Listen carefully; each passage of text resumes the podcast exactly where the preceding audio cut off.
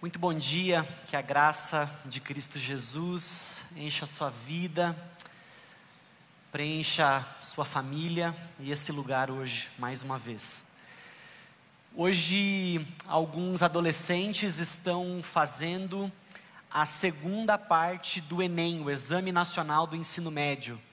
E eu queria dedicar um tempo em oração por esses adolescentes e queria pedir que você se juntasse a mim também em oração por eles e em oração por um grupo de jovens da nossa igreja que está aqui na faculdade lusófona, logo aqui na rua atrás da nossa igreja, onde acontece, ah, onde um grupo de adolescentes também faz o Enem, e nós estamos com um grupo de jovens ali agora, orando pelos adolescentes, entregando uma caneta para aqueles que se esqueceram, dando um abraço neles, pedindo para que Deus aquiete o coração deles, e esse grupo estará ali até às 13 horas, quando os, quando os portões se fecham e os alunos então começam a prova. Queria pedir que você orasse comigo por eles agora. Vamos falar com Deus?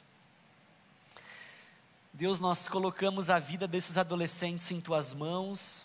Há tantas, há tantas definições em jogo ao redor desta prova, ao redor dos resultados desta prova, tantas percepções acerca de si mesmo serão construídas a partir das notas. Nosso pedido é para que o Senhor ajude esse grupo a não ter a sua identidade baseada num rendimento.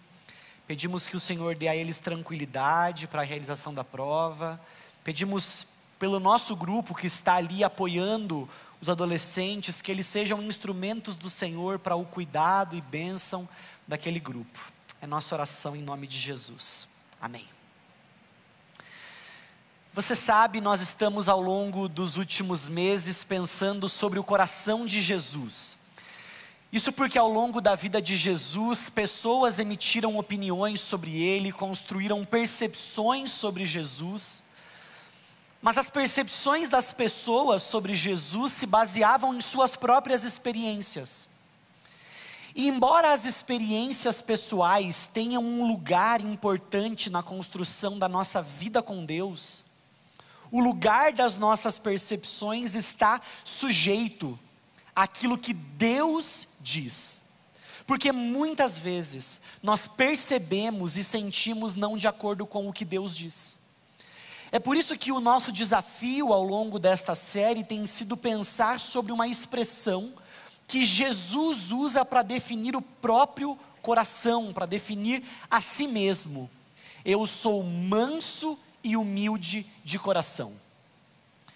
Quando nós pensamos nessa afirmação de Jesus, nós temos encontrado direção para a nossa vida, temos encontrado direção para os nossos sentimentos, para que nós sintamos de acordo com aquilo que Jesus diz. Enquanto eu pensava sobre essa série, mais especificamente sobre o conteúdo de hoje, eu, eu fiquei pensando em quem são as pessoas que mais me amam nessa vida. E talvez, de primeira, a gente pense, muitos aqui tragam a mãe na mente. Minha mãe é a pessoa que mais me ama. Mas eu fiquei pensando que eu acho que não. Eu acredito no amor, mãe, você deve estar me ouvindo aí de casa. Acredito no seu amor por mim plenamente. Mas eu acredito que a Carol, a minha esposa, é a pessoa que mais me ama. Porque a minha mãe teve acesso a uma parte minha quando eu era um bebezinho lindo, quando eu era fofo, querido, quando era muito mais fácil me amar. Já a Carol, a Carol pegou uma parte de mim, pegou uma fase de mim, em que a quantidade de elementos amáveis em mim já não são tantos assim. E cada vez que, mesmo não sendo a pessoa mais amável do mundo, eu me deparo com o amor da Carol, eu compreendo um pouco mais do que significa o amor. Porque os momentos em que nós somos menos dignos do amor, estes momentos são os exatos momentos em que nós mais precisamos do amor. Os momentos em que nós somos menos dignos do amor são os momentos em que nós mais precisamos do amor. Essa semana eu e a Carol tivemos uma conversa. Agora em janeiro nós fazemos quatro anos de casados. E ao longo desses quatro anos, nós temos aprendido que conversas intencionais são necessárias para a manutenção do relacionamento. Nós tivemos uma conversa dessas nessa semana. E eu saí profundamente humilhado dessa conversa por perceber um amor dirigido a mim num momento em que o que eu não merecia era amor. Talvez, enquanto nós exerc nos, nos exercitamos nessa perspectiva de pensar quem são as pessoas que mais nos amam, nós peguemos essas referências de pessoas que nos amam, nos amam muito, e associemos essa, este amor que nós recebemos destas pessoas ao amor de Deus. Nós buscamos referências humanas para compreender a grandeza do amor de Deus. E embora este seja um exercício corriqueiro, um exercício normal, este é um exercício perigoso.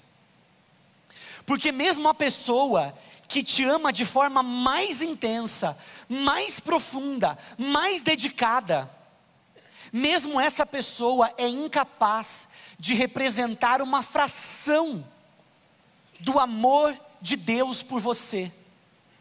Isso porque muitas vezes nós olhamos para pessoas que deveriam nos amar, mas nós nos frustramos com esse amor e por isso olhamos para Deus e acabamos por nos frustrar com Ele também.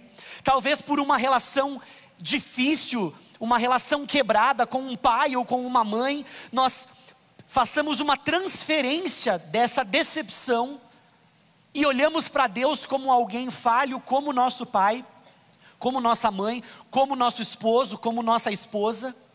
Ou talvez nós olhemos para pessoas que nos amam muito e digamos assim: é desse jeito que Deus me ama. Se por um lado nós corremos o risco de nos frustrar com uma experiência equivocada de amor, por outro lado nós corremos o risco de ter uma visão pequena acerca do amor de Deus, porque mesmo a pessoa que mais te ama nessa vida, te ama muito menos do que o próprio Deus te ama. O texto que eu quero usar para defender essa ideia está narrado em Isaías, no capítulo 55. E embora a minha defesa desta ideia se baseie nesse texto, muitas vezes esse texto é visto de uma outra forma. Sabe quando você tem um plano, você tem uma ideia em mente, mas as coisas não saem exatamente como você gostaria?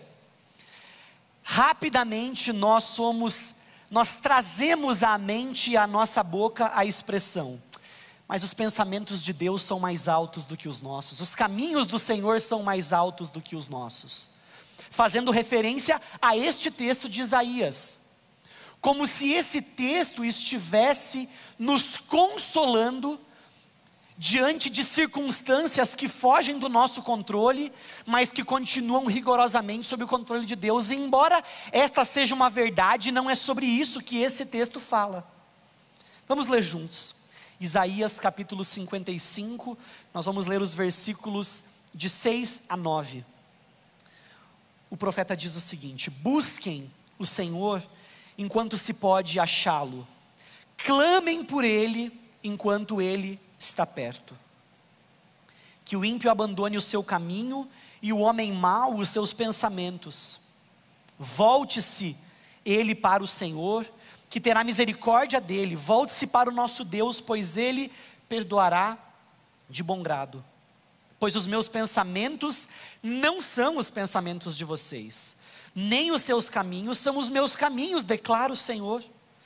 Assim como os céus são mais altos do que a terra, também os meus caminhos são mais altos do que os seus caminhos, e os meus pensamentos são mais altos que os seus pensamentos. O profeta começa a construir o seu argumento, nos dizendo o que fazer. E no versículo 6 ele nos mostra o que fazer. Busquem, busquem o Senhor enquanto se pode achá-lo. Clamem por Ele enquanto Ele está perto. Se por um lado o texto começa dizendo qual é a atitude que deve permear o coração, o nosso coração, uma atitude de busca, uma atitude de procura pelo Senhor. O texto também nos apresenta garantias, ele nos diz o resultado oferecido àqueles que buscam o Senhor.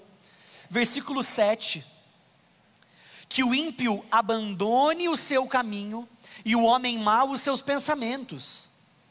Volte-se ele para o Senhor, que terá misericórdia dele. Volte-se para o nosso Deus, pois ele perdoará de bom grado. Neste fluxo de raciocínio, se nós buscamos o Senhor, é preciso uma conduta adequada por parte daqueles que o buscam. Ao buscarmos o Senhor, precisamos abandonar os nossos maus caminhos, precisamos mudar a forma como nós pensamos, precisamos crer que, como resultado, o Senhor se voltará para nós, Ele terá misericórdia de nós, Ele nos perdoará de bom grado.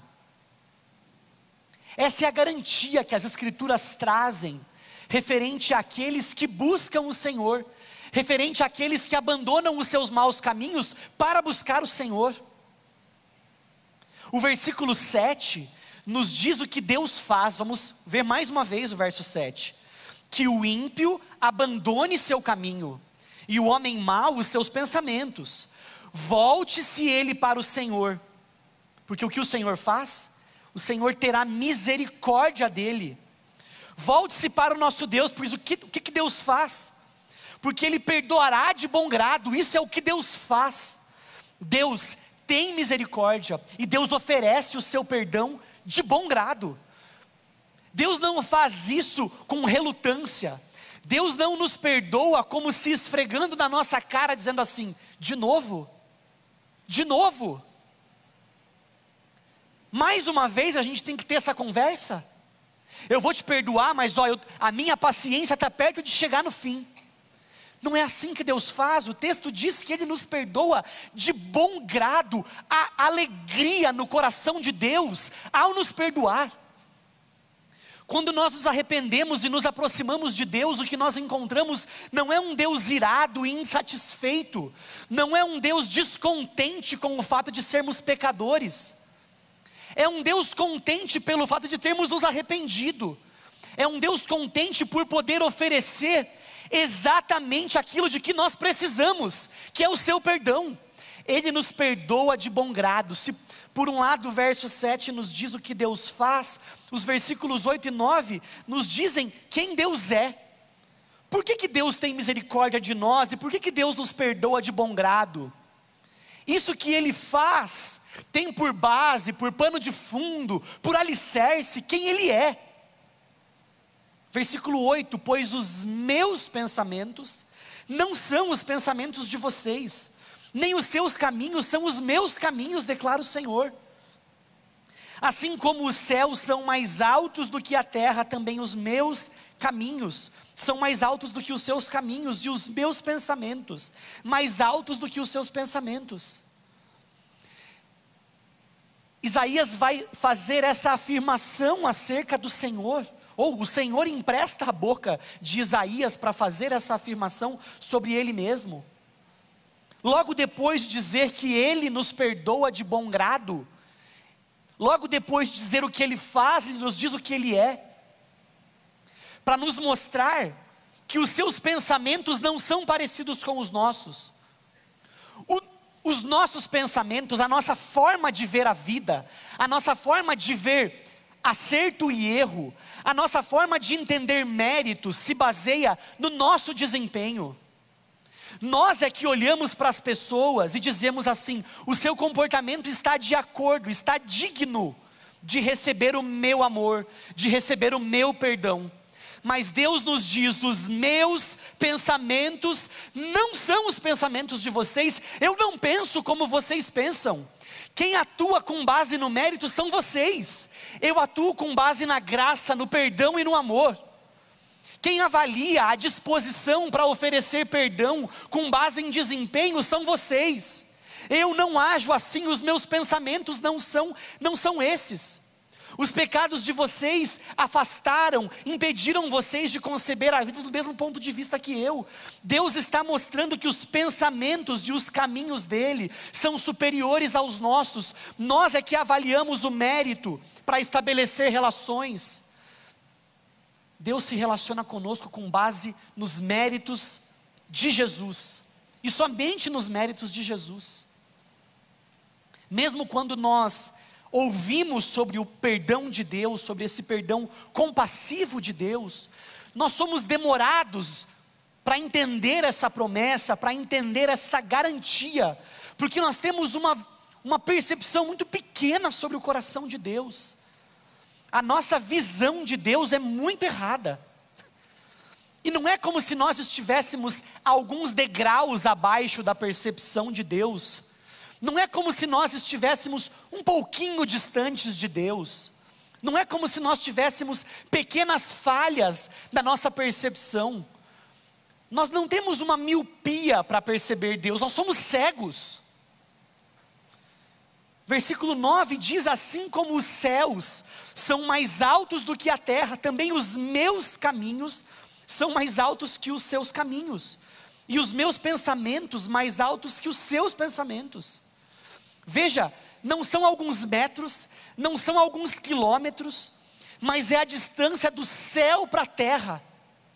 Essa figura nos mostra a intensidade da distância entre a forma que nós vemos nossas relações e vemos o Senhor, para a forma como Deus nos vê, vê nossas relações e estabelece relacionamento conosco. Deus diz exatamente o tamanho da diferença entre os nossos pensamentos e os pensamentos dele. Esses pensamentos são tão superiores aos nossos que a nossa mente caída, envolvida e contaminada pelo pecado é incapaz de construir uma categoria natural para perceber isso. Veja como Deus usa a mesma expressão em outro texto bíblico que forma um par com Isaías. O texto diz: O Senhor é compassivo e misericordioso, muito paciente, cheio de amor.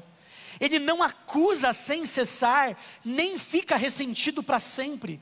Ele não nos trata conforme os nossos pecados, nem nos retribui conforme as nossas iniquidades. Pois como os céus se elevam acima da terra, assim é grande o seu amor para com os que o temem, e como o Oriente está longe do Ocidente, assim ele afasta para longe de nós as nossas transgressões. Isaías 55 e o Salmo 103 são pares que nos ajudam a entender o amor de Deus, nos ajudam a entender a disposição de Deus para conosco. Os caminhos e os pensamentos de Deus não são os nossos. Deus não é como eu e como você. Até o mais intenso amor humano que você possa receber é apenas um eco tímido da abundância, do transbordante amor de Deus por nós. Os pensamentos e os bons planos de Deus ultrapassam em muito o melhor pensamento e o melhor plano que alguém possa fazer por você e que você mesmo possa fazer por você. A melhor ideia que você possa ter em seu próprio benefício, o melhor caminho, a melhor alternativa que você possa construir para você mesmo ainda é pouco perto do que Deus está construindo de bom para você. O que de melhor você pode pensar em seu benefício é pouco, é pequeno diante do que Deus está planejando para você. Deus não se limita a trabalhar nas partes bonitas da sua vida, porque quando você pensa o melhor a seu respeito, você pensa com base naquilo que de bom você acredita ter. Mas Deus não se limita aos potenciais que você acredita ter. Deus não se limita às partes belas e harmoniosas da sua vida. Deus vai trabalhar em você como um todo. O poder e o amor de Deus vão tão fundo na sua vida, que Ele é capaz de redimir as partes mais feias e obscuras da sua vida, para que elas se tornem as partes mais radiantes e gloriosas do seu futuro. Para que aquilo que mais te machuca, para que aquilo que você mais esconde, para que aquilo que é pior a seu respeito, se torne um palco, um espetáculo onde a glória e o poder do perdão de Deus vão ser vistos mesmo aquilo que de pior você já fez, mesmo aquilo que de pior você sente, mesmo aquilo que de pior está em você, mesmo o seu pior está sendo alvo do trabalho de Deus, porque Ele quer demonstrar para as pessoas à sua volta o poder dEle. Não de usar uma, uma matéria-prima boa, mas de usar gente podre e perdida como eu e como você pecadores e sofredores. Deus não depende de uma boa matéria-prima para agir e para evidenciar o seu amor. Ele está disposto a usar gente falida, como eu e você, para que, quando formos usados por Ele, para que quando percebamos o seu amor fluindo por nosso intermédio, só tenhamos uma atitude, a de reconhecer que a glória pertence a Ele, que o trabalho é dele, que a honra é dele, que nós não seríamos capazes de fazer aquilo que Ele fez. O seu poder vai tão fundo que é capaz de redimir as nossas piores partes, para que elas se transformem num futuro glorioso. E por que nós sabemos disso? Nós sabemos que Deus é o restaurador futuro de pessoas que não merecem, porque é isso que o texto nos diz, versículos de 12 a 13 de Isaías 55. Como resultado de termos sido expostos a este amor a estes pensamentos mais altos, a estes caminhos mais altos. Versículo 12: Vocês sairão em júbilo e serão conduzidos em paz. Os montes e colinas irromperão em canto diante de vocês, e todas as árvores do campo baterão palmas. No lugar do espinheiro crescerá o pinheiro, e em vez de roseiras bravas crescerá a murta. Isso resultará em renome para o Senhor para sinal eterno que não será destruído. O que Deus está planejando para nós não é uma sentença de destruição, não é pegar os nossos pecados e torná-los um espetáculo, mas é tornar a Sua graça um espetáculo sobre os nossos pecados, é tornar o Seu perdão um espetáculo sobre os nossos pecados, para que nós tenhamos alegria no Senhor para que a tristeza decorrente do pecado seja somente uma etapa do processo de transformação que ele está empreendendo. Sim, com tristeza gerada pelo pecado, resultando alegria pelo desfrute da graça e do perdão do Senhor que estão disponíveis para nós. É isso que ele está fazendo. Mas como a gente pode ter certeza que ele vai fazer isso? Por que a gente deveria acreditar que Deus vai fazer isso?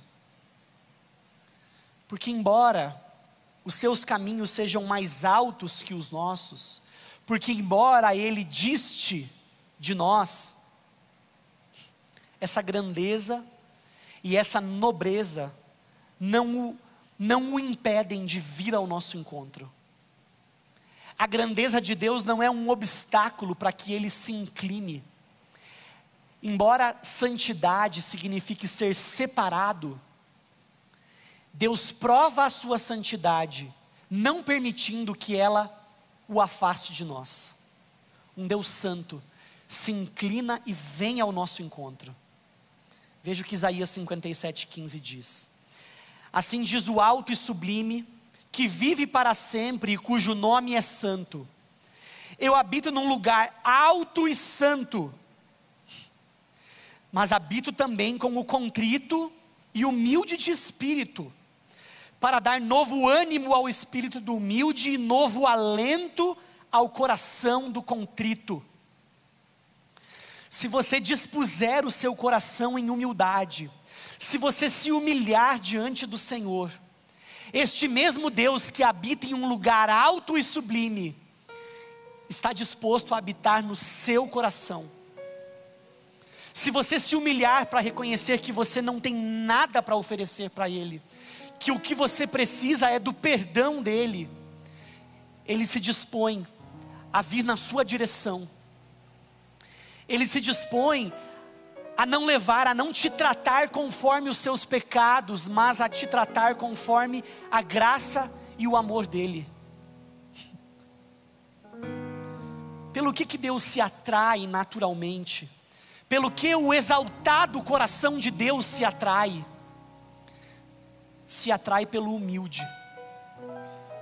Esse texto escrito por Isaías, 700 anos antes de Jesus, dizia respeito ao próprio Jesus. É por isso que 700 anos depois de Isaías, quando Jesus diz: Eu sou manso e humilde de coração, Jesus está resgatando esta promessa, essa garantia de que Deus habitaria no humilde e no contrito de espírito.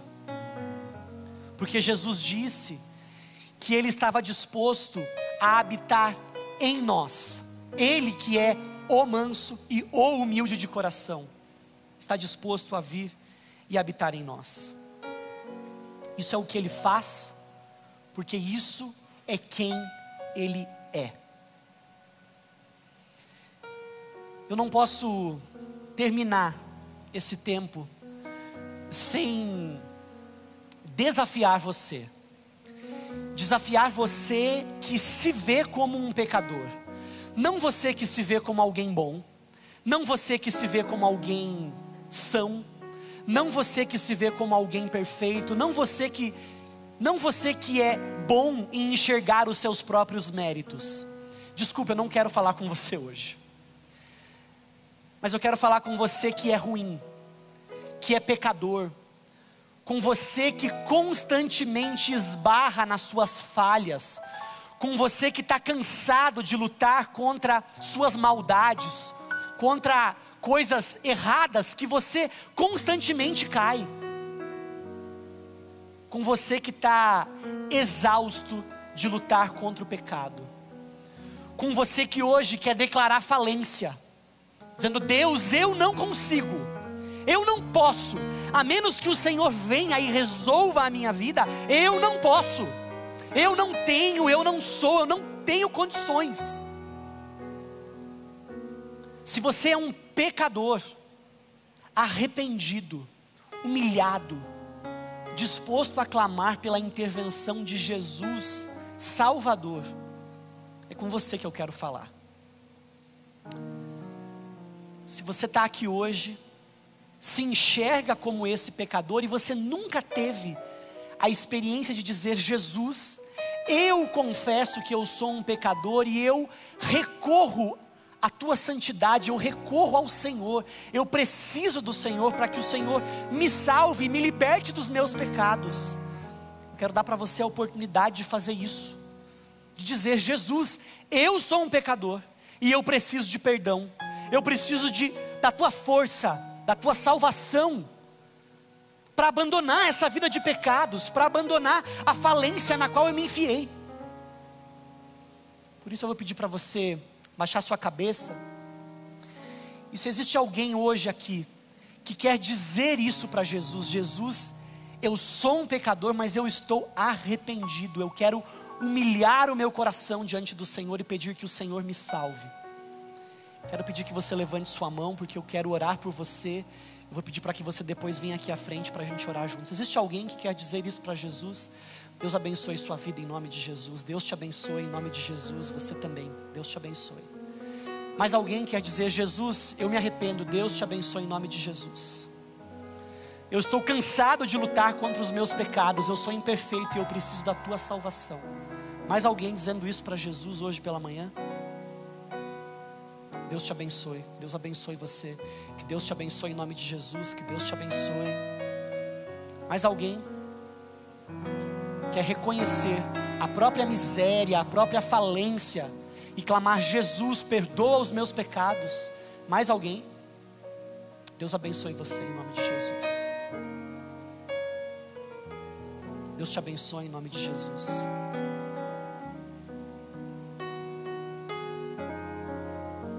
Mais alguém dizendo: Jesus, Não tenho nada. Eu estou exausto de lutar contra o pecado. Deus abençoe você em nome de Jesus. Eu preciso da tua graça. Eu preciso do teu perdão. Deus abençoe você em nome de Jesus. Deus te abençoe. Deus te abençoe. Você na galeria em nome de Jesus. Vou pedir para que a igreja toda se coloque em pé e vou pedir que você que levantou a sua mão, por favor, venha aqui à frente. Eu quero orar por você e talvez se você não levantou a mão, mas continua aí lutando, incomodado e reconhecendo essa verdade, você também pode vir aqui à frente. A gente quer orar por você, clamando por perdão do Senhor para a sua vida, porque é isso que ele promete fazer por aqueles que se humilham, por aqueles que em humildade reconhecem que precisam dele. Você pode vir aqui na frente, a gente vai orar por você. Vem se aproximando, tem perdão de Jesus para aqueles que necessitam, para aqueles que reconhecem. Que Deus abençoe a vida de vocês, em nome de Jesus. Tem perdão disponível. Deus está fazendo isso com alegria, oferecendo o seu perdão com alegria. Ele não está bravo com vocês, Ele está alegre por poder oferecer exatamente aquilo de que vocês mais precisam, que é o perdão dEle. Jesus está aqui entre nós hoje para perdoar pecadores como eu e como você. Ele deseja fazer isso. Vou fazer uma oração e eu vou pedir que vocês repitam essas palavras que eu vou dizer. Essas palavras vão ser a confissão, a declaração de vocês, a declaração de humilhação de vocês diante de Jesus e o clamor para que Jesus perdoe o pecado de vocês e seja o salvador de vocês. Eu vou orar e vou pedir para vocês repetirem, tá bom? Senhor Jesus, eu reconheço que sou um pecador, reconheço que preciso do Senhor, preciso desesperadamente do Senhor, preciso do Teu perdão, preciso da Tua graça, preciso do Teu amor, e eu te agradeço porque neste momento eu estou recebendo tudo aquilo de que preciso para viver a vida que o Senhor preparou para mim. Salva a minha vida, perdoa os meus pecados e usa a minha vida para a tua glória, em nome de Jesus. Amém e amém. Que Deus abençoe ricamente a vida de vocês. Nós queremos muito orar por vocês. Talvez vocês já tenham uma Bíblia, mas nós queremos dar uma Bíblia de presente para vocês, que vai ser uma demonstração, uma marca, para que vocês se lembrem desse dia. Porque não vai demorar para que o diabo tente atacar vocês com mentiras. E vocês vão ter um recurso físico, visual, para dizer assim: Jesus já me perdoou, eu já me humilhei diante dele, eu já reconheci a minha necessidade de um Salvador e eu me lembro, porque isso aconteceu no dia 20 de novembro de 2022. A gente então quer orar por cada um de vocês. Eu vou pedir que vocês acompanhem a Wanda até essa sala aqui ao lado, porque tem uma equipe aqui para orar por vocês individualmente e oferecer essa Bíblia de presente para vocês. Por gentileza, só mais alguns minutos eles vão poder ajudá-los. Você pode se sentar, que Deus abençoe sua vida, que você continue a crescer não só na compreensão, mas na vivência do amor e do perdão de Cristo Jesus por você todos os dias. Que Deus te abençoe.